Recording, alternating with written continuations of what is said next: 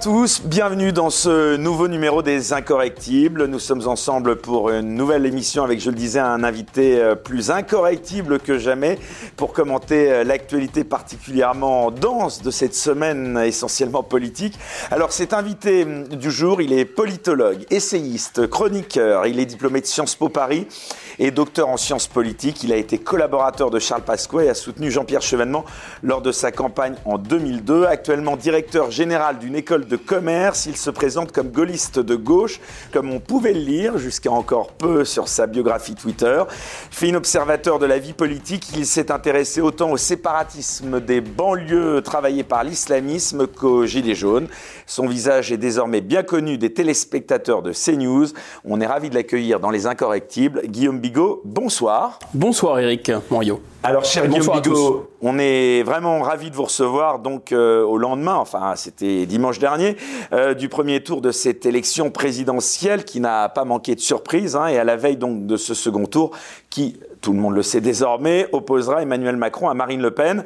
Cette campagne présidentielle a quand même été très particulière, hein, puisque marquée par la crise en Ukraine et surtout par la non-campagne du président de la République qui n'a sans doute pas permis au processus démocratique de se déployer comme il aurait dû. Alors les chiffres de l'abstention atteignent euh, désormais des sommets pour une élection présidentielle. Euh, vous pouvez les rappeler d'ailleurs peut-être Guillaume? Oui, plus de 12 millions, presque 13 millions, c'est quasiment, enfin c'est pas quasiment, c'est la première formation euh, politique en creux en fait de France, c'est l'abstention. Alors qu'est-ce que cela dit, cher Guillaume Bigot, de l'état de notre système démocratique? Bah, il y a une mue qui est en train de s'opérer et qui n'est pas encore euh, arrivé euh, jusqu'à son terme. Alors il y a deux lectures en fait de cette abstention massive, maous, costaud, soit euh, finalement que chacun cultive son jardin et se détourne, je dirais, des affaires publiques, soit au contraire qu'il s'agirait d'une abstention, je dirais presque civique, c'est-à-dire par respect des institutions, par respect de la chose publique, euh, les citoyens ne veulent plus participer à une sorte de mascarade. Donc il y a deux lectures possibles. Peut-être que les deux sont, se, se combinent parce qu'il y a une abstention, disons, euh, un peu paresseuse et il y a une abstention un peu plus euh, coléreuse. Euh, et, euh, et, vindicative. Je pense à cette formule euh, qu'on ressort souvent, c'est un peu fait partie des Pontosanes, mal nommer les choses, Camus, etc. on cite souvent Gramsci, Antonio Gramsci, et je pense que c'est très adapté à la scène politique française, c'est-à-dire le nouveau monde n'est plus là, il se fait directement allusion hein, à la qualification de nouveau monde par Emmanuel Macron, et l'ancien monde n'est plus là, pardon, et le nouveau monde peine à surgir, autant pour moi. Et donc on est dans cet entre-deux, et, et Gramsci dit, et c'est dans cet entre-deux des monstres surgissent. Alors on peut considérer que l'abstention, elle est monstrueuse, c'est un monstre. D'aucuns considéreraient que Marine Le Pen, qui a priori euh, euh, vient de la droite, euh, est traitée de socialo-communiste par Éric Zemmour, c'est un monstre. D'aucuns considèrent aussi que Éric Zemmour lui-même est un monstre, que Jean-Luc Mélenchon finalement sénateur euh, socialiste très gauche caviar qui a voté pour Maastricht et qui aujourd'hui, euh, enfin qui avait entonné, euh, disons, le refrain du souverainisme de gauche en 2017 pour ensuite s'abîmer dans quelque chose qui ressemble vraiment quand même à de, à de l'islamo-gauchisme, est un monstre aussi, etc., etc. Donc les monstres sont assez nombreux et évidemment le premier d'entre eux, c'est Emmanuel Macron. Mais moi je pense que Emmanuel Macron n'est pas tant un monstre que la première figure à, peu près structurée et à peu, qui tient à peu près debout, qui tient à peu près la route sur le plan politique de ce, cette nouvelle recomposition. Et en fait, pour voir clair, à mon avis, dans l'actualité tout de suite et maintenant de ce, de ce premier tour, enfin de tirer des enseignements de ce premier tour, il faut peut-être moins rester le nez collé sur la vitre des résultats, y compris pour comprendre l'abstention d'ailleurs, que de regarder les choses de haut et de loin. Alors justement, restons un instant sur cette abstention. D'abord, euh, comment est-ce que vous expliquez ce désintérêt croissant pour la politique, euh, on va dire, électoraliste? En fait, euh, il y a, c'est un problème, je, je disais de, de, haut et de loin. Il y a effectivement la lecture classique consistant à dire on a une américanisation de notre de notre société et effectivement disons, l'alternance aux États-Unis, elle n'est pas. Alors, elle a été colorée euh, par la figure euh, d'un Donald Trump qui a mis beaucoup d'hystérie et beaucoup de tensions.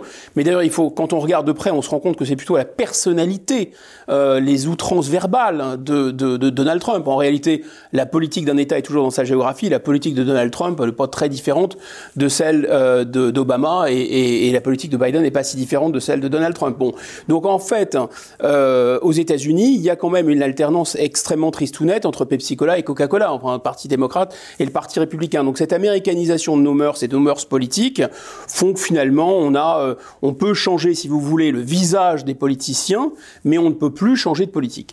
Alors, enfin, l'alternance, pardon de vous interrompre, elle n'est plus vraiment comme aux États-Unis où il y avait tout le temps hein, donc euh, euh, démocrates, républicains. Nous, on avait toujours LRPS et c'est devenu mondialiste, souverainiste, hein, c'est ça. Alors oui, ah, mais sauf, alors ça, c'est une lecture intéressante parce qu'effectivement, la, la, la, je dirais, la transformation de cet axe droite-gauche euh, disons RPR ou LR avec les différents noms et Parti socialiste, euh, en un bloc souverainiste, un bloc euh, euh, mondialiste, un bloc élitaire, un bloc populaire, n'est pas arrivé jusqu'à son terme. Et je pense que seul Emmanuel Macron a vraiment tiré toutes les conséquences de cette entrée dans le 21e siècle électoral et a constitué une force politique qui est une force politique qui n'est plus vraiment un parti de militants, on a totalement oublié ça, mais la notion même de parti, c'est inventé par le Parti communiste. C'est le Parti communiste qui invente la notion de parti, et si tous les partis s'appellent parti, le fameux centralisme démocratique, c'est que les communistes avaient pensé la prise du pouvoir de manière quasi militaire. Et donc il fallait un état-major, il fallait que les gens obéissent euh, à une, chaîne de commandement hiérarchique, et il fallait aussi dissimuler un peu ces, finalement ces, dessins. Et tous les partis, euh, les plus démocrates, les plus à droite, etc., ont copié ça. Au 19e siècle, quand le parlementarisme a été lancé, il y avait des sensibilités, disons, il y avait une opposition, une majorité, euh, la fameuse droite et gauche qui est née euh, après, enfin autour du veto, la, thématique du veto du roi, ceux qui étaient pour le veto du roi, donc pour limiter un peu le pouvoir euh, de, des parlementaires étaient à droite de l'hémicycle et ceux qui étaient euh, contre le veto du, droit, du, roi étaient à gauche et ensuite il y a eu la question de la mort du roi qui a vraiment structuré droite-gauche. Ça, c'est tout le 19e siècle. Il y a un combat entre les gens qui sont des gens qui sont monarchistes, qui sont pour un pouvoir vertical, un pouvoir exécutif fort, et des gens qui sont pour un pouvoir parlementaire, la représentation, la vox populi à travers l'élection à travers les représentants du peuple, et ceux-là se disent de gauche. Alors donc la gauche et la droite, c'est ça pendant tout un siècle. Et puis ensuite, on continue à jouer monarchiste contre républicain, mais en fait, après 1877, grosso modo, bah, c'est un clivage qui va mourir. Pourquoi? Parce qu'il y a un nouveau monde qui est en train de naître. C'est le monde du socialisme, c'est le monde du capitalisme, c'est autour de la révolution industrielle. Et en fait, vous avez un nouveau clivage qui va tarder en fait à se mettre en place, qui oppose des gens qui sont des partisans de la propriété privée, les capitalistes, et des gens qui sont pour le partage, disons, euh, le partage tout court, le partage des biens de production. Et ça ne va vraiment advenir que, on va dire, en France, par exemple, les années 20, avec la scission euh, des socialistes en socialistes communistes, par exemple, la révolution de 1917, c'est une bonne, une bonne frontière, un, un bon marqueur euh, chronologique, et ça, ça va structurer tout le XXe siècle. Donc la gauche et la droite, c'est des gens qui sont plutôt du côté des partageux et du, des gens qui sont du côté du capitalisme, des gens qui sont du côté de l'argent. Enfin, c'est la thématique de la lutte des classes. Et vous voyez bien que cette thématique de la lutte des classes n'est plus la même thématique que républicain, républicain monarchiste. En fait, les républicains ont gagné par chaos. Il n'y a plus de monarchistes en fait. Et donc cette thématique droite-gauche, elle va se restructurer autour d'un nouvel axe. Eh bien, moi, je propose euh, aux gens qui nous écoutent de réfléchir à ça. Depuis 1991, il n'y a plus de contestation du capitalisme, de la notion de propriété. Regardez la Chine. En Chine, ils sont favorables à la propriété. J'avais moi-même demandé à des classiques du Parti communiste chinois, mais comment faites-vous? Vous vous prétendez communiste et il y a énormément de milliardaires dans votre pays. Bah, ils me disent, écoutez, c'est très simple, Monsieur Bigot, à chaque fois qu'il y a un milliardaire, on l'oblige à adhérer au Parti communiste. Donc en fait, vous voyez bien que c'est un parti communiste qui n'en a que, le nom. Et à part la Corée du Nord et à part Cuba, il n'y a plus d'endroit qui soit communiste, si vous voulez. Et Mélenchon lui-même n'est pas contre la propriété des moyens de production, il n'est pas pour le socialisme en vérité, c'est autre chose. Donc l'axe droite-gauche, depuis 1991, chute du mur de Berlin, chute de l'Union soviétique, il tourne à vide. Autrement dit, les gens qui se réclament de la droite et de la gauche jouent aux cow-boys et aux Indiens. On aurait dit que tu serais de gauche, on aurait dit que je serais de droite, et on fait semblant à jouer à la droite et à la gauche. Et en 92, au moment du traité de Maastricht, vous étiez trop jeune, moi j'étais gamin aussi, mais grosso modo, on a senti que pour la première fois depuis longtemps, à nouveau, la vie politique reprenait des couleurs. À nouveau, il y avait de la sève dans le tronc. Il y avait quelque chose qui se passait. Pourquoi? Parce qu'il y a des gens qui étaient contre l'Union européenne d'un côté, ou la construction européenne, contre le déplacement du pouvoir de Paris à Bruxelles. Mais ça correspond correspondait ce déplacement à la mondialisation, ça correspondait un peu au gouvernement des juges, ça correspondait au fait de vouloir contrôler les frontières et donc l'immigration, ça correspondait au fait de s'opposer, disons, à une mondialisation de plus en plus sauvage, et ça, ce clivage s'est renouvelé à nouveau en 2005 autour de la question du traité européen, et donc c'est vraiment, à mon avis, la structuration du débat doit se, se réaliser autour de la question européenne. Tant que ça n'est pas que le, mécanisme ne s'est pas euh, n'a pas fait reboot, comme on dirait en informatique, autour de la question européenne, ça tournera à vide. Et donc vous avez un Mélenchon qui fait comme s'il était de gauche, qui joue à la gauche, mais ça marche pas très bien. En fait, c'est une espèce de nostalgie. Et, vous, et en réalité, quand on regarde de près, il y a plus des thématiques écologiques, il y a plus des thématiques je veux de la mondialisation culturelle, mais je refuse la mondialisation économique. Autrement dit, je veux des migrants, mais je ne veux pas que les, capitaux circulent. Mais en fait, c'est complètement illogique et incohérent, parce que si vous voulez pas euh, de réchauffement climatique et si vous ne voulez pas que les mouvements de capitaux ferment vos usines et si vous voulez relocaliser, je vois pas très bien pourquoi vous, vous accueillez des migrants. En fait, c'est complètement incohérent. C'est un complémentaire, si vous voulez, la circulation des capitaux et la circulation des migrants, c'est un complémentaire par rapport à un. Donc euh, Mélenchon est un nostalgique de la gauche. C'est un homme des années 80-90. Il vit dans le passé. Ça n'imprime plus tellement, plus très bien. Et ça vit sur une nostalgie. Et Éric Zemmour, il essaye de la même façon de refabriquer de la droite, alors que cette droite, elle, ne, elle repose sur du vide. Cher Guillaume, on va revenir plus en détail bien sûr au résultat de cette élection. Juste pour clore euh, cette euh, réflexion vous avez donc sur euh, l'abstention, il y en a beaucoup qui disent que l'élection pourrait désormais être entachée d'une certaine forme d'illégitimité démocratique. C'est la première chose, j'aimerais vous faire réagir là-dessus. Et ensuite, quelles raisons on pourrait apporter, enfin pour motiver euh, les gens à revenir aux urnes et mettre fin à cette crise euh, de la démocratie qui s'installe maintenant depuis euh, quoi plus de 30 ans oui, depuis plus de 30 ans. ah, ça, c'est un problème Donc, qui est... l'illégitimité démocratique que certains évoquent, elle est fondée ou pas selon vous? C'est vrai que si on s'en réfère qu'au premier tour, aussi bien en 2017, Mélenchon, enfin pas Mélenchon, Macron, pardon, n'avait obtenu que 24%. Donc on peut dire que finalement il y a une forme euh, quand bah, même euh, de représentativité qui est entachée quand même. Exactement. Si vous avez, euh, si vous avez une lecture, disons, macroneuse ou favorable aux classes dirigeantes, donc favorable à la construction européenne de l'abstention, vous dites que bah, dans notre camp, et ce qui est vrai, les gens votent, les gens se mobilisent. Voilà. donc il y a relativement. Dans le camp des souverainistes, c'est ça Non, non, dans le camp des mondialistes. Ah, d'accord. Les gens, il y a très peu d'abstention. Vous voulez dire à la place de Macron. Exactement. Et donc il y a un regard qui est porté sur ce qu'ils appellent le populisme en fait, hein, c'est-à-dire euh, euh, sur les classes populaires, les gens qui ont des difficultés, etc. En disant mais ces gens-là, de toute façon, ne sont pas sérieux, ils ne vont pas voter, ils ne, ils ne, quand on leur donne rendez-vous, ils sont pas là, donc de quoi se plaignent-ils puisque finalement ils ne votent pas. Donc ça c'est la lecture qui est la lecture, disons, de, de un peu de la classe dirigeante et de ceux qui suivent la classe dirigeante qui sont un gros socle de 30% du corps électoral, 25 à 30% du corps électoral. Donc c'est un tiers. Donc c'est pas négligeable. On parle tout le temps des 1%, les 1% qui font la mondialisation. Mais en fait, les 1% ne seraient rien s'ils n'avaient pas les 30% euh, parmi eux. Et le paradoxe, c'est que ces gens-là, ils défendent l'idée de démocratie en disant, bah, regardez, nous, on joue le jeu démocratique, nous, on va voter. Vous, vous n'allez pas voter ou vous divisez. Mais effectivement, je, je reprends cette question de la légitimité. Le problème de la légitimité est entièrement posé parce que vous pouvez pas avoir un tiers du corps électoral qui dirige non pas tout seul, mais qui dirige contre la volonté des deux tiers. Et les deux tiers, ils se répartissent en un côté Mélenchon, de l'autre Éric Zemmour, Marine Le Pen, mais aussi n'oublions pas le troisième, euh, ce troisième tiers, ce troisième bloc qui est constitué des abstentionnistes. Donc si vous additionnez les abstentionnistes, vous additionnez les voix pour Marine Le Pen, Éric Zemmour et autres poussières souverainistes, et que vous additionnez les voix de Jean-Luc Mélenchon, vous avez des gens qui sont carrément hostile au projet politique qui est porté par 25 à 30 du corps électoral. Donc bien sûr que vous avez un problème de légitimité, mais c'est un problème de légitimité euh, très paradoxal. C'est pour ça que je pense que euh, le fait qu'Emmanuel Macron, lui, ait, pensé le, le, monde nouveau, il arrive à avoir une assise électorale en face. Il continue à jouer un peu euh, aux Indiens et aux cow-boys à la gauche et à la droite, et donc ça n'imprime plus. Ils font du vélo d'appartement, ça tourne à vide. De plus, non seulement ça n'est pas un projet très enthousiasmant. c'est tout empreint de nostalgie. Et, le, philosophe le dit très vite, très clairement, on ne se baigne jamais deux fois dans le même fleuve.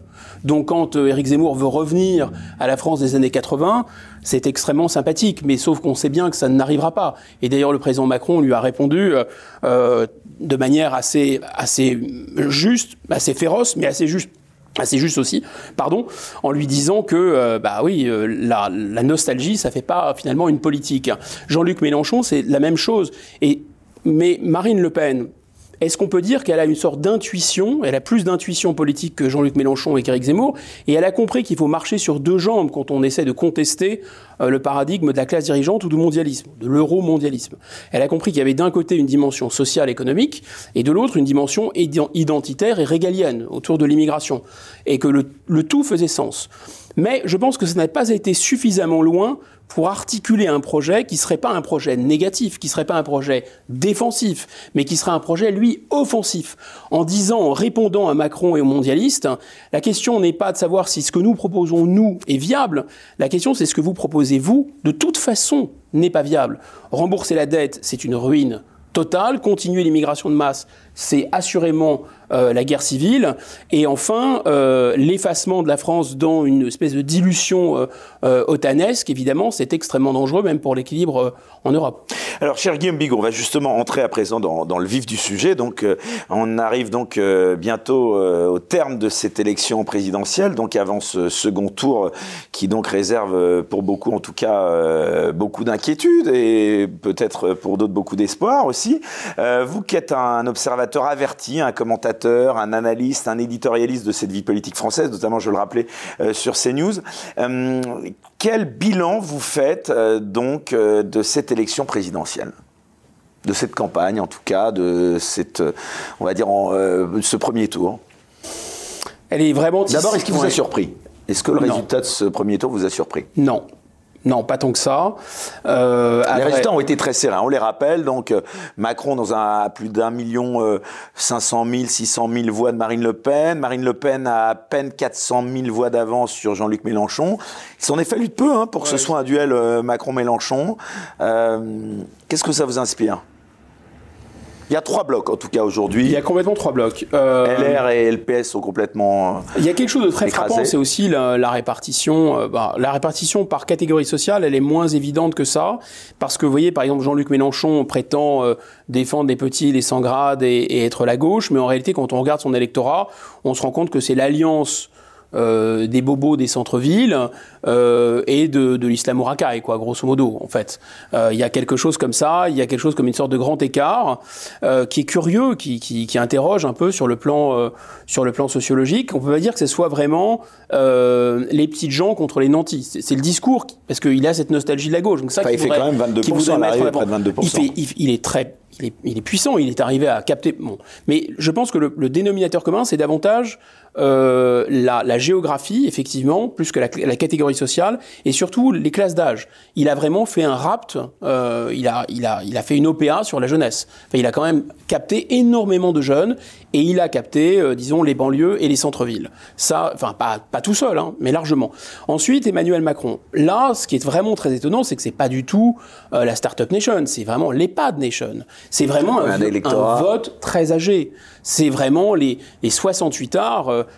moi, j'aime beaucoup euh, mon ami euh, André Berkoff, mais André Berkoff, je, je remarque qu'il a le, le, le, costume du 68 arts. C'est-à-dire, le 68 heures, vous pouvez le reconnaître, bien sûr à son âge, mais aussi au fait qu'il a un costume et généralement un t-shirt en dessous.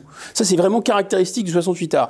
Et le bah, 68 ça qu'André Berkoff ait voté Jean-Luc Mélenchon. Alors, non, mais André Berkoff, c'est l'exception qui confirme la règle. André Berkoff, c'est le plus sympathique et le plus intelligent des 68 heures. Voilà, il est fantastique, il est formidable, il est plein de verve, plein de, de... et c'est quelqu'un qui pense par lui-même. Donc, il a échappé à son déterminisme d'âge. pourquoi vous me parlez d'André Berkoff là par Alors, je, vous, je vous parle, je vous parle surtout de des 68 heures. Je pense que les 68 heures, c'est vraiment le vote Emmanuel Macron.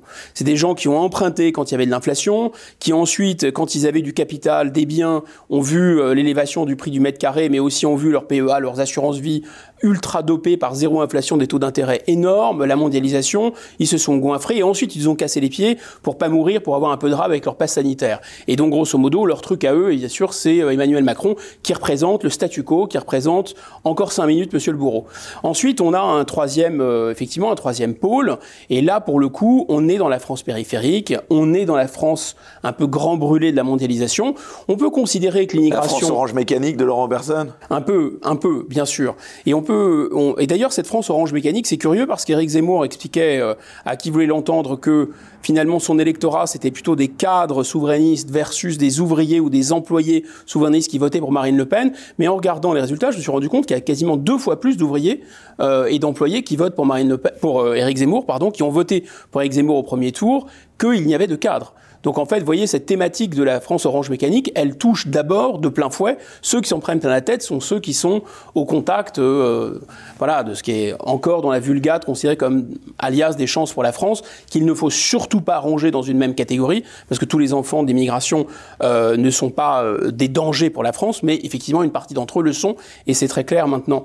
Euh, donc en réalité, euh, on voit bien qu'il y a géographiquement cette France des employés, des, des ouvriers, qui est au contact de l'immigration euh, et qui est grand brûlé de la mondialisation. Ça, c'est l'électorat, disons, Zemmour-Le Pen. On a euh, les bobos, les enfants des bobos et les enfants d'immigration qui veulent finalement une espèce de mondialisation culturelle, les thématiques de la lutte euh, pour les, contre le réchauffement climatique, mais qui ne veulent plus de la mondialisation économique. Et on a enfin les gens âgés, les 68 arts, les gens qui sont retraités, qui votent quasiment comme un seul homme pour Emmanuel Macron. Enfin, Donc, je qu'André Berkoff une- vote pour Emmanuel Macron. hein, par ah non, mais je- je- il y a des règles, il y a des exceptions à toutes les règles. Au contraire, André Berkoff, lui, c'est quelqu'un qui pense par lui-même, donc il n'est pas déterminé par son âge ou par sa catégorie sociale. Alors, si on fait un peu d'arithmétique aujourd'hui, donc Marine Le Pen, euh, donc euh, plus euh, Éric Zemmour, ça fait à peu près 30%. Euh, à vous qui êtes, euh, je le disais, un fin politologue, elles sont où les réserves de Marine Le Pen? Puisqu'il y a eu beaucoup de sondages, donc ont été faits au soir euh, d'ailleurs de ce premier tour, qui indiquait même que Marine Le Pen était à 49%, Éric, Zé- euh, Éric. Emmanuel Macron et lapsus, euh, j'en perds mon latin. Emmanuel Macron à 51. Euh, elles sont où les réserves euh, de Marine Le Pen? Est-ce que vous pensez qu'elle a une chance euh, de remporter cette élection présidentielle? Je donnerais ses chances à 3 chances sur 10 à peu près. C'est-à-dire qu'en fait, c'est pas, c'est pas, c'est pas inexistant. Alors c'est jamais plié parce que dans ce domaine-là, il peut sur... d'abord peuvent survenir des événements qui sont imprévisibles à l'heure où on parle et qui pourraient vraiment changer la donne. Le débat va y être pour Le beaucoup. débat est un facteur déterminant. Ça va être, va être effectivement déterminant et va maximiser ses, ses- ses- plus qu'un trou de souris. Mais enfin bon, c'est évidemment, vous faisiez allusion à la- à la- à l'arithmétique électorale à juste titre. Pourquoi? D'abord parce qu'il y a quand même un écart au, lendemain du premier tour. Il y a un écart important, très important, entre euh, Emmanuel Macron et Marine Le Pen. Il y a plus de 1,6 million de voix d'écart entre les deux. Tandis qu'entre Marine Le Pen et Jean-Luc Mélenchon, il y a 600 000 voix d'écart. Donc vous voyez, c'est pas du tout les mêmes proportions.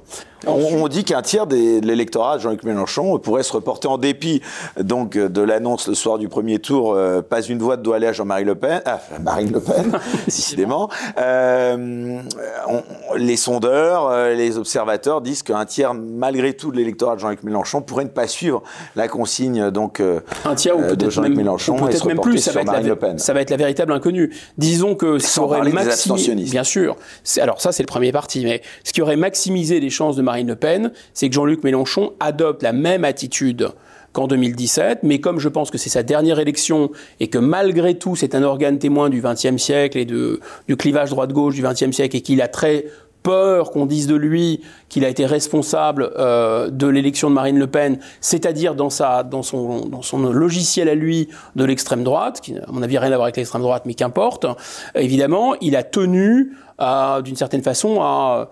à- c'est, son- c'est un peu son testament politique et il voulait qu'il n'y ait pas de rature sur son testament politique en quelque sorte. C'est ça sa logique.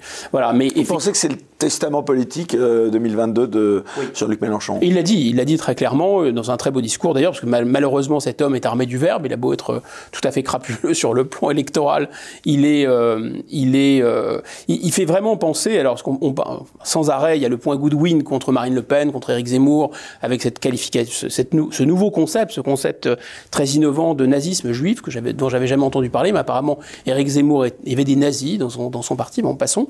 Euh, donc, on a bien compris, c'est ce que euh, Lionel Jospin appelait déjà le, euh, la kermesse ou le euh, la comment l'antifascisme de de, de, de, de kermesse. Enfin, c'est- quelque chose de totalement faux, qui sonne absolument faux, euh, de se projeter en permanence dans les années 20, dans les Ce années terme 30. d'extrême droite, d'ailleurs, Marine Le Pen s'en est souvent défendue. sens. Elle ne veut pas qu'on euh, lui attribue ce qualificatif. Il a perdu tout sens parce que finalement, Oui. il a été dévoyé. Ce. Exactement. Le père, le père de, de Marine Le Pen était, disons, OAS. Euh, Jean-Marie Le Pen, non Exactement, Jean-Marie Le Pen, OAS. Et dans l'OAS, je rappelle qu'il y avait y compris des compagnons de route du général de Gaulle, il y avait des gens qui venaient de la gauche. Euh, enfin, un des, celui qui avait réprimé le plus férocement le FLN, c'était quand même François Mitterrand. Donc il y avait des gens qui venaient de partout dans cette cause de l'Algérie française. Ça a été la matrice de Jean-Marie Le Pen, plus un peu de ce qu'on appelle le poujadisme, quoi. C'est-à-dire euh, un peu du populisme. Pour le coup, c'est un véritable populisme, des boutiquiers, des gens qui estimaient payer trop d'impôts. Donc ça n'avait pas grand-chose à voir avec ce qui, des courants historiques en France euh, politiques qui sont vraiment l'extrême droite. C'est-à-dire l'extrême droite monarchiste avec l'action française, et ensuite l'extrême droite, euh, bah justement de Doriot. Alors on va faire un petit point Goodwin à l'envers. Doriot, qui était Doriot? D'abord, vous pouvez regarder physiquement, il y a une ressemblance étonnante avec Jean-Luc Mélenchon. Je rappelle qu'une grosse partie euh, de la collaboration la plus active, la plus nazie, parce que la collaboration n'a pas été totalement nazie, elle a été minable, elle a été indigne pour la France et criminelle dans sa coopération avec un régime criminel qui était le régime nazi, mais elle n'était pas complètement convaincue par l'idéologie nazie. Il y avait beaucoup de gens réactionnaires, justement des monarchistes, euh, etc. Mais il y avait beaucoup, beaucoup de centristes, euh, de gens de gauche, de gens de centre-gauche, de centre-droit. En fait, grosso modo, ça ressemblait un peu finalement au macronisme, cette, cette collaboration à Paris. Mais et surtout la collaboration à Vichy. Et la collaboration à Paris, les gens qui étaient les plus enragés euh, disons, en faveur d'Hitler et qui avaient adopté l'idéologie hitlérienne, c'était des gens qui venaient de l'extrême gauche. Alors notamment le fameux Jacques Doriot, qui était lui aussi un, orateur absolument brillant, euh, remarquable, qui était un intellectuel et qui malheureusement euh, s'est complètement abîmé dans, le, dans le nazisme. Et comme s'il y avait vraiment une espèce de passion de se coucher aux pieds des gens qui font couler le sang des Français et qui, sont, qui ont un projet d'agression violente. Aujourd'hui, évidemment, la comparaison n'est pas raison, le nazisme, Dieu merci, est mort, mais la seule idéologie de conquête violente euh, qui veut euh, couper la tête des gens et qui, euh, qui massacre comme la, la, Shoah par balle au Bataclan, on sait, on sait de quelle idéologie il s'agit, c'est de l'islamisme. Donc toute espèce de compromis avec cette idéologie, effectivement, c'est bien la seule chose qui pourrait nous ramener aux heures de la collaboration. Donc effectivement, euh, il y a quand même une indignité nationale de, Jean-Luc Mélenchon qui se comporte effectivement comme Doriot, c'est-à-dire qu'il a un discours qui n'est pas très clair à l'égard des islamistes, dans un climat où le sang malheureusement a déjà coulé et pourrait couler à nouveau. Et ça, c'est vraiment horrible pour quelqu'un qui a beaucoup de talent, euh, qui a quand même une, enfin, je pense qu'il a qui fait plutôt honneur à la à l'art oratoire politique et qui a une grande culture c'est vraiment dommage. Je pense qu'il entraîne pas mal de gens dans, dans, son erreur. Et le tout, même pas par adhésion finalement à... Enfin, je pense qu'il n'y a aucun rapport entre Jean-Luc Mélenchon et l'islamisme, euh, mais par contre, c'est vraiment du calcul de boutiquier politique. Enfin, ça, c'est vraiment de l'électoralisme, et un électoralisme dont je dois dire qu'il était assez... qu'il avait le nez creux. C'est assez vrai. Quand vous regardez euh, le vote euh, de certaines villes du 93, vous vous rendez compte qu'en fait, il a fait son petit calcul sur sa petite... Enfin, sa petite addition sur sa petite table. Alors donc, aujourd'hui, comme il ne veut pas appeler à voter contre Emmanuel Macron, euh, en fait, euh, il, a, déjà, d'une certaine façon, un peu perdu sa, virginité politique. Alors, vous parliez justement d'islamisme. Arrêtons-nous un instant sur le score euh, d'Éric Zemmour. Éric Zemmour, d'ailleurs, qu'on recevait la semaine dernière dans cette émission. Alors, il y a quand même un, paradoxe parce que Éric Zemmour, sur Internet, les audiences télé étaient exceptionnelles. À chaque fois, c'était un carton d'audience. Puis, on a vu finalement que dans les urnes, bah, ça s'est s'est pas transformé comme il l'espérait. Comment vous expliquez, comment vous analysez euh, cette déconnexion entre euh, finalement les attentes qu'on pouvait avoir euh, donc du score d'Éric Zemmour et puis au final à l'arrivée 7% quoi? Parce que je pense qu'il a hum, euh, il, y a une véritable, il y avait une véritable ferveur. Le personnage est extrêmement talentueux et euh, la, la force du militantisme, la force des gens qui sont qui sont très convaincus, notamment par des positions. Bah, les thèmes qu'il défendait étaient soi-disant majoritaires, en tout cas dans beaucoup euh, de, de, de, sondages, ils étaient parmi les 4-5 sujets de préoccupation majeurs des Français. Et à l'arrivée, c'est étonnant quand même. L'immigration, l'insécurité, c'était ces thèmes de prédilection.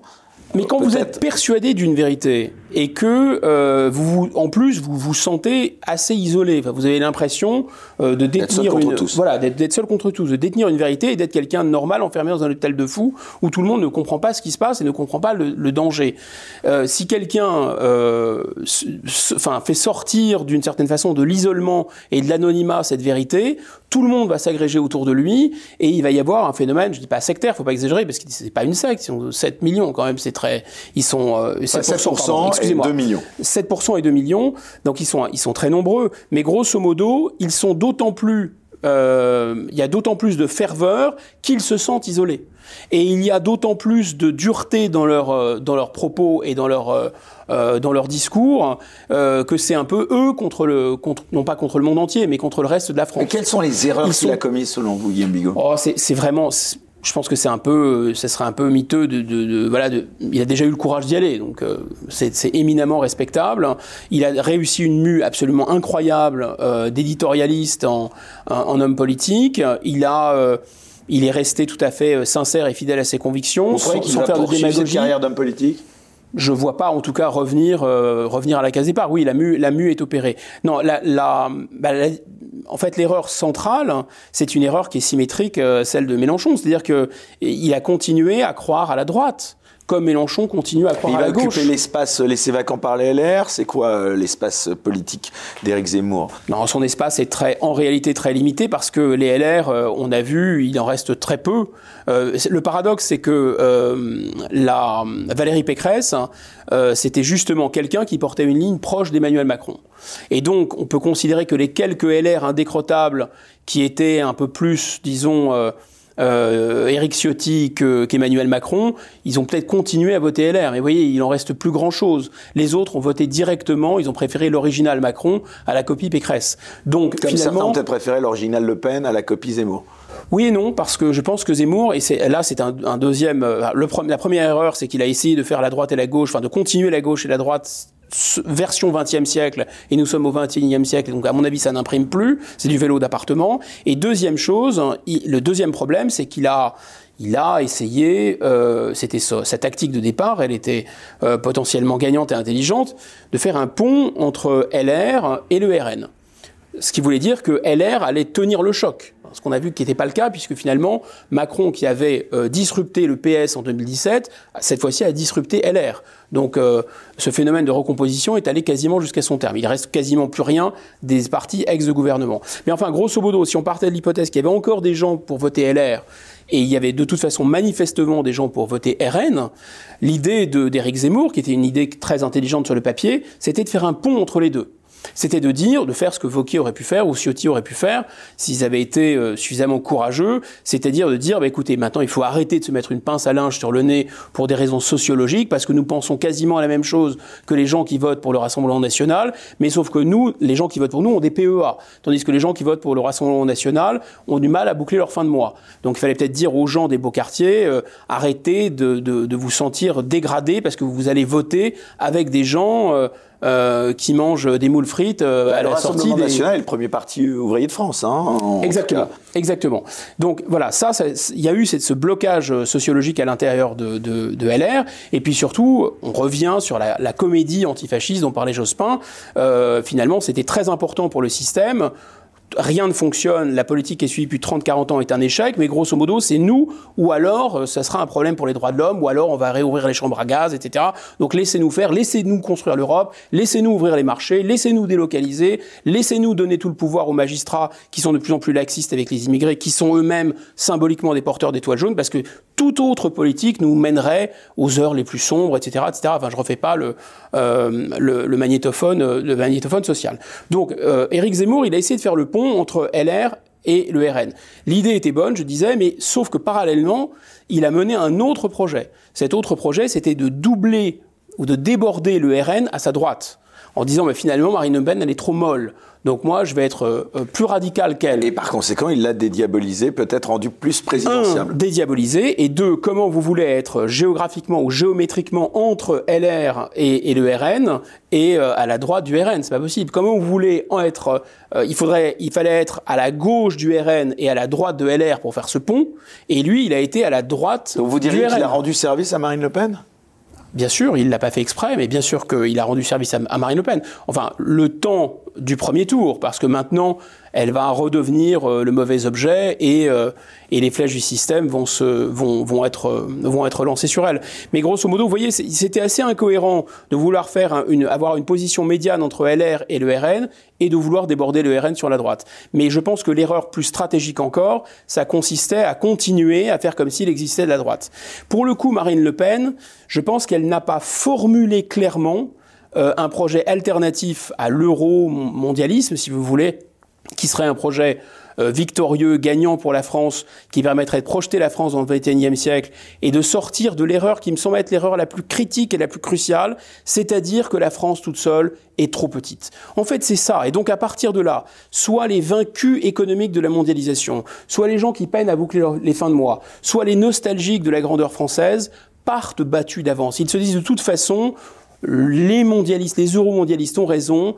Nous, on a un combat pour l'honneur, un peu, on va charger en gants blancs, euh, euh, un peu comme les lanciers polonais sur les tanks, mais notre combat, c'est un combat d'arrière-garde, c'est un champ du cygne, donc on va avoir un combat défensif, on va avoir un combat pour critiquer le système, sa dureté, sa cruauté sociale, critiquer euh, le fait qu'il néglige et, il est aveugle à la souffrance des gens qui se font tabasser par les islamo-racailles, aveugle et sourd aussi à la souffrance des gens qui n'arrivent pas à boucler les fins de mois. Mais grosso modo, c'est un combat défensif.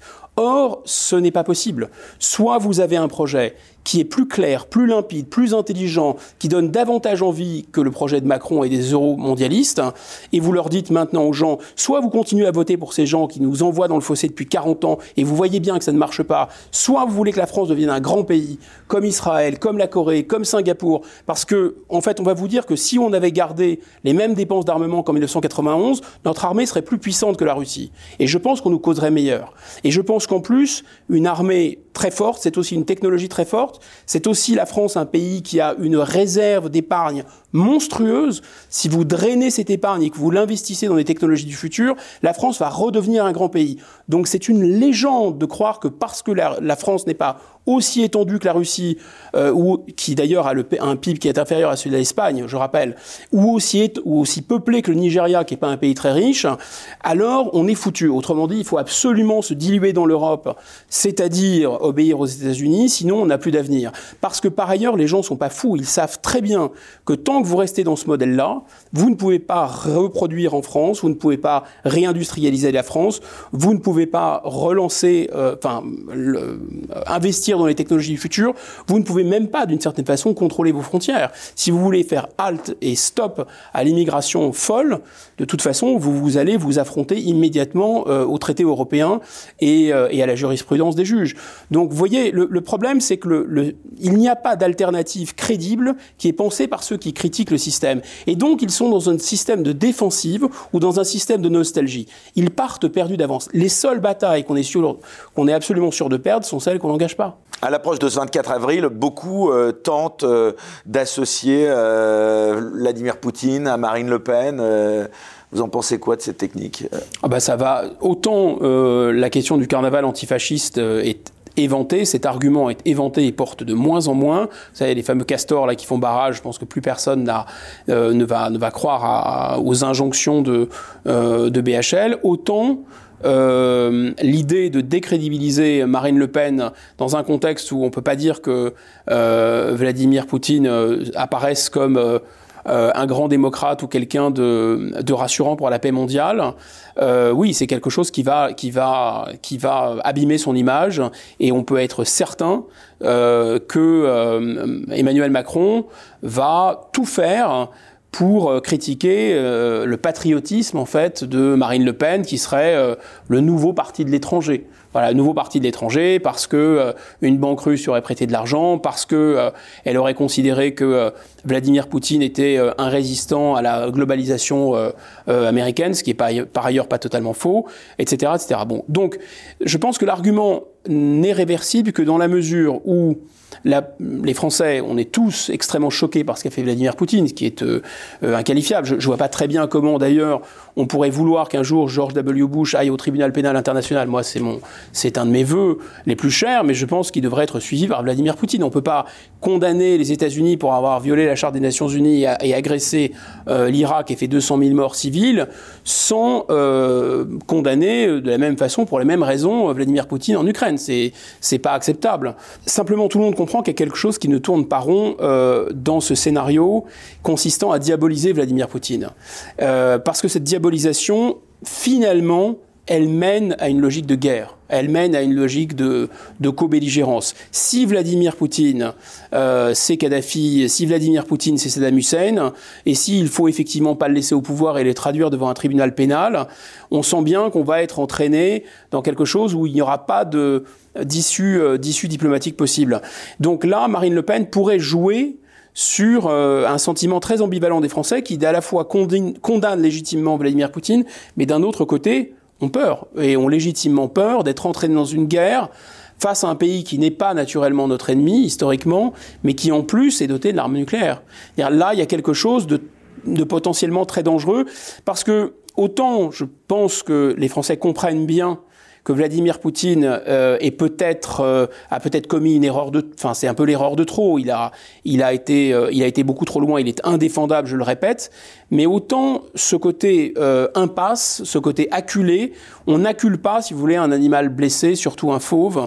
On ne le on le met pas dans une impasse comme ça, sachant que le, enfin les griffes du fauve sont nucléaires. Voilà, il y a quelque chose qui là-dedans n'est pas pensé jusqu'à son terme parce que euh, il y a une asymétrie dans, je dirais, dans ce conflit. Il y a une asymétrie de de motivation. Nous, nous sommes dans l'émotion, je répète, légitimement choqués par ce que les Russes font en Ukraine, mais euh, les Russes, pour les Russes, euh, c'est c'est pas c'est pas du virtuel, c'est du réel.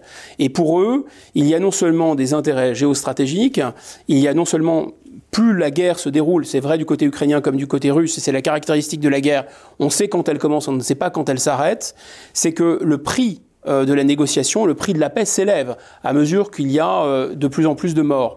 Donc il faudrait espérer que les Russes et Vladimir Poutine ne correspondent pas du tout à l'image euh, d'un espèce de sanguinaires, euh, complètement paranoïaques qu'on décrit dans nos médias. Il faudrait plutôt espérer que bon là il a c'est un, bon joueur d'échecs qui s'est révélé un mauvais joueur de poker mais grosso modo qu'il reprenne ses esprits et qu'il lui-même pense à une issue. Ou alors les Russes se débarrasseront eux-mêmes de Vladimir Poutine ce serait pas mal. Ou alors Vladimir Poutine va chercher à sortir de cette impasse. Mais si on rentre dans une impasse là je pense que Marine Le Pen peut insister sur le fait qu'il euh, y aurait à craindre que la guerre dure et d'appuyer complètement, euh, de, se solidariser militairement euh, avec l'Ukraine. Oui, donc je pense que autant Emmanuel Macron peut abîmer Marine Le Pen en l'accusant de proximité avec Vladimir Poutine, en, jouant sur les émotions et sur le côté absolument peu ragoûtant de la figure de Vladimir Poutine, même sanguinaire, autant euh, il y a tout de même dans le peuple français, je le sens bien, et, c'est rationnel d'ailleurs, une crainte d'être entré dans un conflit qui n'est pas notre conflit. Or, pour le coup, on sent aussi que du côté de Mme van der Leyen, par exemple, euh, et du côté de beaucoup d'Européens, il y a une tentation d'utiliser la guerre en Ukraine comme étant notre guerre. C'est la guerre de 100 ans de l'Europe. C'est vraiment tous les Européens se sentiraient agressés par Vladimir Poutine. Tous les Européens seraient, on n'est pas, on est tous Charlie, alors on est tous Ukrainiens. Voilà. Et donc, dans ce cas, euh, il y a l'idée de, finalement euh, d'être un peu va-t-en-guerre. Et c'est quelque chose qui peut-être n'est pas le calcul euh, d'Emmanuel Macron lui-même, mais en tout cas, l'argument de euh, de la solidarité totale avec l'OTAN et avec l'Union européenne est un argument que Marine Le Pen pourrait utiliser habilement comme étant extrêmement anxiogène finalement pour les Français. Alors Guillaume Bigot, vous êtes, je le disais en introduction, un observateur averti de la vie euh, politique française, vous êtes éditorialiste sur CNews. J'aimerais vous demander à présent euh, quel regard euh, vous portez sur le niveau du débat, le niveau des candidats, le niveau même des journalistes, j'irai jusque-là, au cours de cette campagne présidentielle. Ça fait des années qu'on entend qu'à chaque élection présidentielle, quasiment, le niveau baisse, qu'elle est pire encore que la précédente quel est votre avis là-dessus? On n'est peut-être pas loin quand même d'une partie de la vérité là. Non. oui, oui, oui, mais je pense qu'on a tous, enfin, on a. Il n'y a pas eu de débat jusqu'à maintenant, en tout cas. Il n'y a pas eu de débat euh, pour des raisons de conjoncturelles surtout. Il n'y a pas eu de débat en raison de la guerre, il n'y a pas eu de débat en raison de la politique pandémie. Macron.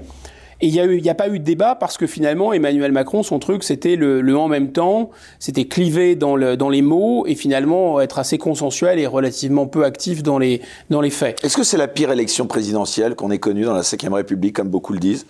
C'est un paradoxe il y a, elle est tissée de paradoxes. C'est-à-dire qu'en fait, les Français n'avaient pas du tout envie d'avoir Emmanuel Macron, euh, Marine Le Pen au second tour. Ils ont Emmanuel Macron et Marine Le Pen au second tour. Euh, les Français sont euh, finalement, euh, on considérait euh, qu'Emmanuel Macron les avait snobés un peu, avait utilisé, euh, manipulé un peu et la crise sanitaire et la crise géopolitique pour ne pas daigner faire campagne et un peu enjamber le premier tour comme une sorte de formalité administrative. Alors, il va sans doute se, rattraper, mais ça a été perçu comme une preuve de dédain et pour autant, il y a quand même eu un vote assez fort en sa faveur. Et ce qui est curieux aussi, c'est vrai, il y a eu une sensation avant le premier tour d'être un peu, euh, de pas être en campagne du tout, de pas être en campagne euh, présidentielle. Oublions pas aussi l'effet mémoire du confinement, l'effet mémoire du confinement qui a, euh, qui nous a, qui a fait franchir des paliers en, en, en termes d'abstention. Mais le paradoxe le plus important, c'est que pour la première fois, l'issue du second tour est plus ouverte que jamais. C'est pas que Emmanuel Macron a pas beaucoup plus de chances que Marine Le Pen, il a beaucoup plus de chances, mais il n'y a rien euh, la lecture consistant à dire finalement le système veut euh, essaye de mettre en scène un, péril parce qu'à force de, vaincre son péril on triomphe sans gloire. Et donc on fait monter le risque Marine Le Pen. Comme ça on, on gagnera une sorte de légitimité. Euh, on revient sur la question de la légitimité. Moi je ne crois pas. Je pense qu'ils ont des raisons d'être légitimement inquiets.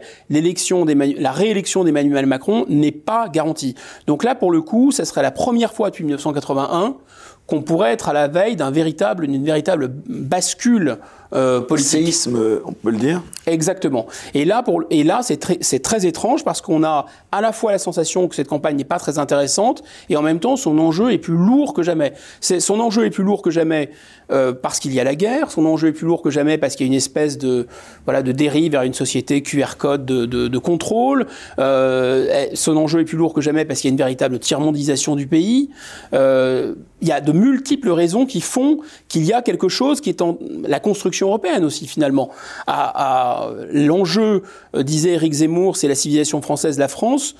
Oui et non. En fait, la France restera la France, même si les effets de l'immigration sur le long terme, il a raison de dire qu'ils seront, ils pourraient être irrémédiables, ils pourraient être irrémédiables, mais en tout cas, la France restera la France. En revanche, qui pourrait euh, être euh, définitivement corrompu, c'est euh, le suffrage universel, le pouvoir du suffrage universel.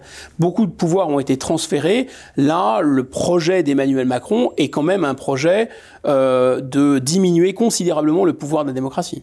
Vous pensez que Marine Le Pen est prête pour le pouvoir, au-delà de ses chances d'accéder au pouvoir? Est-ce qu'à titre personnel, beaucoup ont observé une mue, de la même façon que vous parliez d'Éric Zemmour, euh, beaucoup ont observé que Marine Le Pen avait changé. Est-ce que vous pensez qu'elle est, oui, qu'elle est prête pour pour accéder à, à, la magistrature suprême. Beaucoup ont dit que Jean-Marie Le Pen, son père, ne voulait pas du pouvoir. Il semblerait qu'elle le veuille. Il y a, euh, une épreuve du feu, une épreuve de vérité, euh, qui est le fait d'exercer des responsabilités, petites ou grandes les gens se révèlent. Alors, ils se révèlent en bien ou en mal, mais il est d'expérience, la petite expérience que j'ai, c'est que c'est absolument impossible de savoir, avant que les gens arrivent aux responsabilités, ce qu'ils vont donner, d'une certaine façon. Euh, c'est pas possible. Si vous me demandez si elle est euh, euh, aussi... Je dirais aussi forte que euh, qu'Emmanuel Macron dans le champ politique, elle risque de dominer le débat, etc. Je dirais probablement que non. Mais je sais pas, est-ce que Ronald Reagan était euh, l'homme politique américain euh, euh, le plus brillant, le plus impressionnant. Non, pourtant ça, ça restera sans doute l'un des présidents américains qui a le plus, enfin qui a gagné la guerre froide d'abord euh, et qui a redressé complètement son pays. Donc c'est euh, un, un, président comme Truman par exemple, personne n'aurait misé un copec sur lui. Donc il y a vraiment quelque chose qui se qui s'opère, une alchimie qui s'opère. Je pense que la, la personnalité euh, d'un dirigeant, c'est une fois aux affaires qu'elle se, se révèle, en bien, en bien comme en mal. Et euh, ce qu'on peut dire simplement, c'est que Évidemment, il y a des, si on fait le calcul, il y a des réserves certaines pour Emmanuel Macron et des réserves certaines de voix pour Marine Le Pen. Donc les réserves certaines de voix pour Emmanuel Macron sont pas très importantes, mais elles sont néanmoins un peu plus importantes que les réserves de voix certaines pour Marine Le Pen. Euh, J'ai fait un petit calcul. Si on se dit que, grosso modo, euh, euh, il, pourrait y avoir 12,3 millions de voix certaines pour euh, euh, Emmanuel Macron, parce que les voix de Jadot, je pense qu'elles iront complètement sur lui, les voix d'Hidalgo, elles iront complètement sur lui, et puis j'ai fait un petit calcul entre Roussel, Poutou, Artaud, il y en a bien au max, enfin, ça serait bien le diable s'il n'y avait pas au moins 400 000 voix. Donc au total, il y aurait 12,3 millions de voix. Si vous additionnez ces 9,7 millions du premier tour et ces réserves-là qui sont presque certaines, vous aboutissez à 12,3 millions. J'ai fait un peu le même calcul du côté de Marine Le Pen en considérant que tous les gens qui ont voté Zemmour ne voteront pas, malheureusement pour Marine Le Pen, même si beaucoup voteront. Elle est partie de 8,1 millions, donc disons 2 millions d'Éric Zemmour, pardon de cette euh, addition de boutiquier, hein, 500 000 de Jean Lassalle, 400 000 de, Roussel. À mon avis, les 700 000 de Nicolas Dupont-Aignan se reporteront complètement. On verra euh, si c'est vrai ou pas sur Marine Le Pen. Et voyez, on arrive à 11,7. 11,7, 12,3, c'est pas très loin. Mais les reports certains sont un peu plus forts pour Emmanuel Macron que pour Marine Le Pen. Et donc, on se dit quoi à la fin? Bah, c'est très simple. On se dit qu'il y a euh, un faiseur de roi. L'abstention. C'est Jean-Luc Mélenchon, 7,7 millions. Ou les abstentionnistes. Et un deuxième faiseur de roi, que sont les abstentionnistes. Et 7,7 millions avec Jean-Luc Mélenchon, dont une partie va s'abstenir, une partie, il n'est pas propriétaire de ses voix. On dit un tiers, donc je le disais. Voilà, exactement. Qui se reporterait sans doute sur Marine Le Pen. Exactement, et un tiers sans doute sur, euh, sur Emmanuel Macron. Il resterait les abstentionnistes. Et là, pour le coup, c'est là où j'en reviens à mon idée, euh, mon idée clé, c'est-à-dire que on n'est pas, on est dans un entre-deux quelque chose a été redessiné, redécoupé, resynthétisé par Emmanuel Macron, mais en face, ses opposants n'ont pas fait ce même travail. Et donc, on reste dans quelque chose qui est un peu vintage, qui date des, des, du XXe siècle. Et donc, ces 12 millions d'abstentionnistes, est-ce que ce sont juste des gens foutres qui ont autre chose à faire et qui se désintéressent des affaires publiques Ou est-ce que ce sont des gens qui considèrent qu'on n'a rien à leur proposer de très excitant que des ressucés du XXe siècle, des choses qui sont un peu has et aider encore cinq minutes, monsieur le bourreau, on veut sauver quelques emplois, ah mais c'est très méchant la mondialisation, ah oui mais on veut stopper l'immigration. Non, euh, grosso modo, est-ce qu'on a une voie alternative à proposer au peuple français ou pas? Et je pense que s'il y avait une voie alternative euh, ambitieuse, séduisante, euh, il y aurait des gens qui ont fait Harvard, MIT, Polytechnique autour de Marine Le Pen ou de d'Éric Zemmour. Ça attirerait des élites. Et vous voyez, ça c'est aussi un problème quand même. Et ça serait un signe. Et ça, et ça réveillerait les morts que sont les abstentionnistes. Il faut bien comprendre que les abstentionnistes, moi c'est l'analyse que je fais, il y a des gens qui se désintéressent de la politique, c'est vrai, qui sont gagnés par cet individualisme et le monde des écrans, euh, et qui sont persuadés, parce qu'on leur a persuadé, on les a persuadés de ça, pendant 30 ans, ils ont gobé que c'est un monde sans frontières, on est tous citoyens du monde, ça sert à rien de voter, l'enjeu le plus important c'est le réchauffement et de toute façon on n'y peut rien, etc. C'est vrai qu'il y a une partie de, des abstentionnistes qui sont comme ça. Mais il y a une autre partie des abstentionnistes qui sont juste des grands brûlés. On leur a vendu la fracture sociale, on leur a vendu euh, les gens qui se lèvent tôt, on leur a vendu le karcher, on leur a vendu la finance c'est mon ennemi, on leur a raconté tout et le contraire de tout, des sornettes à dormir debout. À chaque fois d'ailleurs, parce que c'est la vieille politique française, on leur vend une espèce de rêve gaulo-bonapartiste en disant enfin il va y avoir un souverain ou une souveraine qui va s'appuyer sur les petits pour taper sur les gens d'en haut. Parce que c'est ça au fond la France.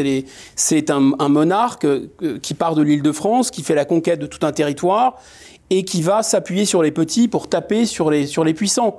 Voilà. Eh bien, depuis 30 ou 40 ans, depuis la construction européenne, c'est la politique de Versailles, c'est la politique de la Cour, c'est la politique de l'inspection générale des finances, c'est la politique des banques, c'est la politique du CAC 40, c'est la politique euh, euh, de, de 30%, je disais 25 ou 30% du corps électoral qui sont des gens âgés euh, qui ont fait... Euh, qui, ont gagné de l'argent pendant les 30 glorieuses et qui maintenant veulent garder le magot.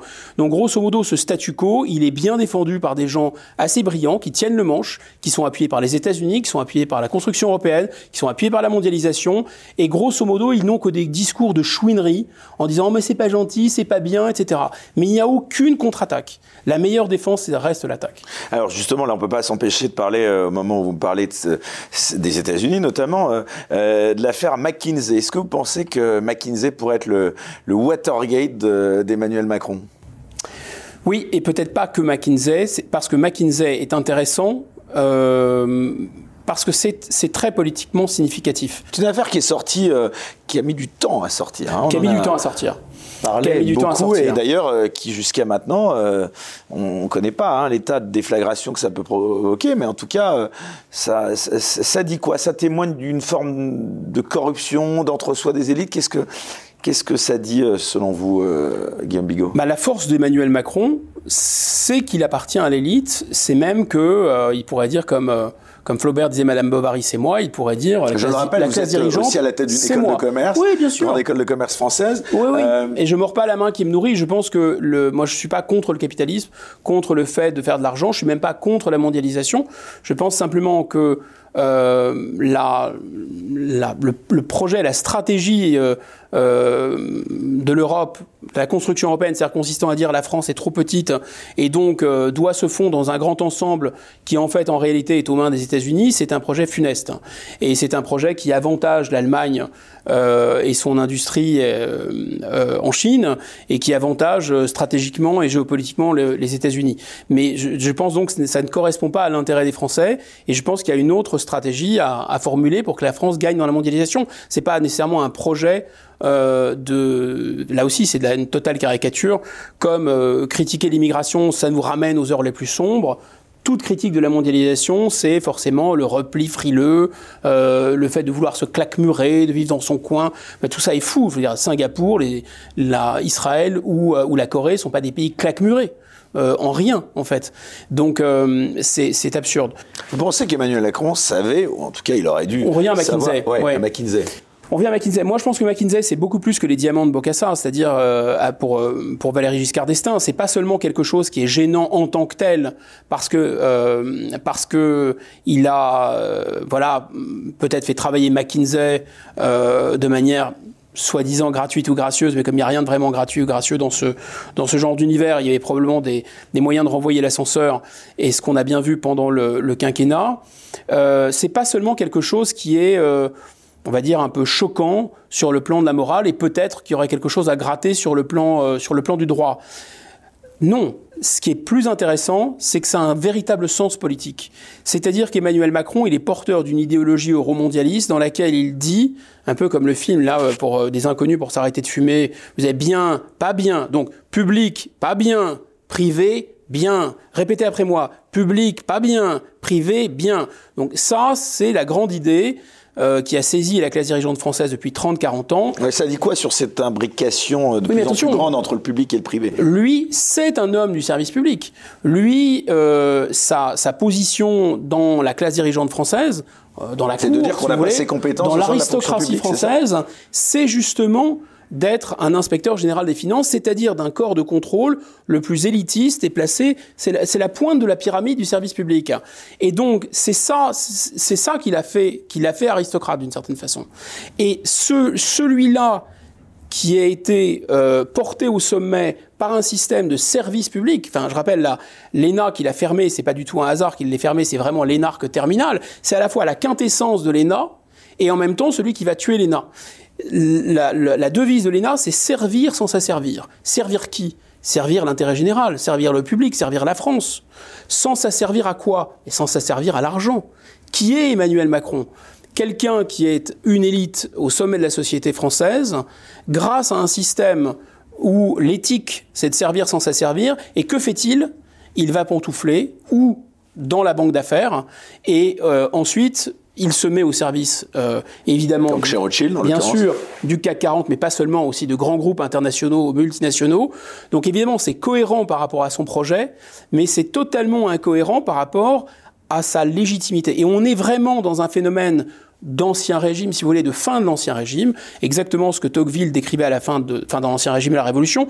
C'est-à-dire que finalement, qu'est-ce qui faisait que les, les, les aristocrates étaient obéis dans l'ancien régime? C'est qu'ils tiraient l'épée pour défendre les paysans et défendre le clergé euh, et défendre le roi. Voilà, donc il se, se battait, c'était vraiment ça le, le cœur de la noblesse.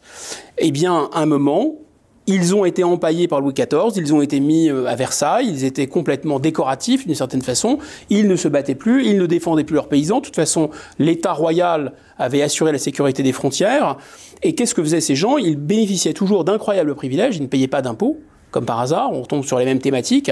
Et ensuite, moins ils étaient utiles socialement, et plus ils en rajoutaient en termes d'arrogance, de privilèges, euh, de mépris, etc., etc. On a, on a effectivement la même mécanique, c'est-à-dire une élite qui est faite élite parce qu'elle est au service de l'État, du service du public, mais elle ne croit plus au service public. Elle attaque elle-même le service public. Vous voyez, c'est un peu comme des cellules cancéreuses, qui se mettent à attaquer euh, les cellules saines. Donc on est vraiment dans ce, dans ce mécanisme. C'est pour ça que cette affaire McKinsey est très importante. C'est parce que ça signifie tout ça. Ça, ça synchronise tout ça et ça... Euh, euh, on peut dire, ça cristallise tout ça. Mais il y a un autre sujet qui a été peu abordé dans cette affaire McKinsey, au-delà du, de l'aspect public-privé, euh, et qui me paraît quand même très important. Et, et français mondial. La sécurité nationale et de la souveraineté. Alors justement, vous qui êtes souverainiste, est-ce que vous n'êtes pas choqué par le fait que justement que le cabinet en question, McKinsey, euh, pour pas le nommer, euh, soit même pas un cabinet français, mais un cabinet américain, avec évidemment toutes les implications euh, que ça entraîne euh, par rapport au service de renseignement de ce pays Est-ce que ça présente pas un grave risque? Pour ne pas parler d'Alstom, pour ne pas parler d'autres scandales qui vont tous dans le même sens. C'est-à-dire qu'effectivement, euh, on a bien je disais tout à l'heure privé bien, public pas bien, mais on a français pas bien, mondial, et mondial global, c'est en fait anglo-saxon, bien. Et donc on a bien vu que le président de la République euh, allait, euh, je sais plus, je crois que c'était dans, dans, un pays scandinave, dire, mais vous savez, nous on n'est pas, euh, on est un pays réformable parce que ce sont des Français indécrottables, etc. En fait, on n'est pas comme les pays anglo-saxons. Le thème de la réforme, en fait, qui c'est un mot de passe, en fait, la réforme. La réforme, ça veut dire anglo-saxoniser, ça veut dire libéraliser, ça veut dire privatiser. C'est donc euh, quelque chose qui nous ramène à très loin dans notre histoire, parce que finalement, je revenais à cette espèce de morphologie politique de base de la France, le souverain, il s'agit de Louis XIV ou de Napoléon, qui va s'appuyer sur les petits pour taper sur la tête des gros et imposer l'intérêt national en s'appuyant sur les petits contre les gros.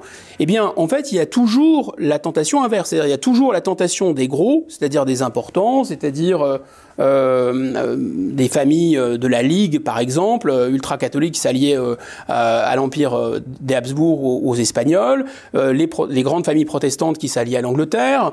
On a eu ensuite, pendant, bah, on, l'a vu pendant, pendant l'occupation, c'était aussi terrible. Hein, les, bourgeois étaient quasiment tous comme un seul homme couchés devant l'occupant nazi. On a eu ensuite ce que De Gaulle a eu énormément de mal à faire, c'est-à-dire arracher la France des griffes de l'OTAN et des griffes des États-Unis en sortant la France du commandement intégré de l'OTAN.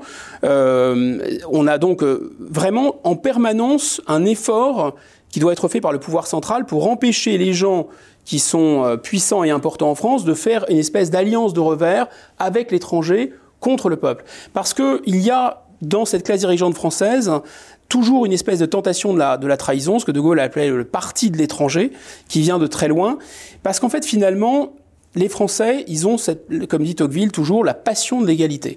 La passion de l'égalité, c'est-à-dire qu'ils ont toujours cette idée que ceux qui sont riches et puissants, ils ne le sont pas nécessairement de droit divin, ils sont riches et puissants parce que peut-être ils ont eu... Euh, euh, à tort ou à raison, hein, mais plus de chance ou ils ont eu plus d'opportunités. Euh, il y a une sorte, c'est le mauvais côté de l'égalité à la française, c'est un peu une sorte de jalousie, si vous voulez parce que les choses sont, euh, peuvent être très présentées comme très exaltants. C'est vrai, le service public à la française, c'est formidable. Le sentiment d'égalité, c'est formidable. L'universalité française, c'est formidable. Mais il y a aussi l'avers du revers, c'est-à-dire le côté un peu jaloux, un peu mesquin, un peu je vais regarder dans l'assiette du voisin si par hasard il n'a pas plus que, moi, etc. Alors vous, Guillaume Bigot, qui êtes diplômé de Sciences Po Paris, qui êtes à la tête d'une école de commerce française, vous en êtes issu, vous aussi, de cette élite. Euh, J'aimerais vous poser cette question. Quelle influence réelle euh, vous attribuez de manière générale au lobbying en France?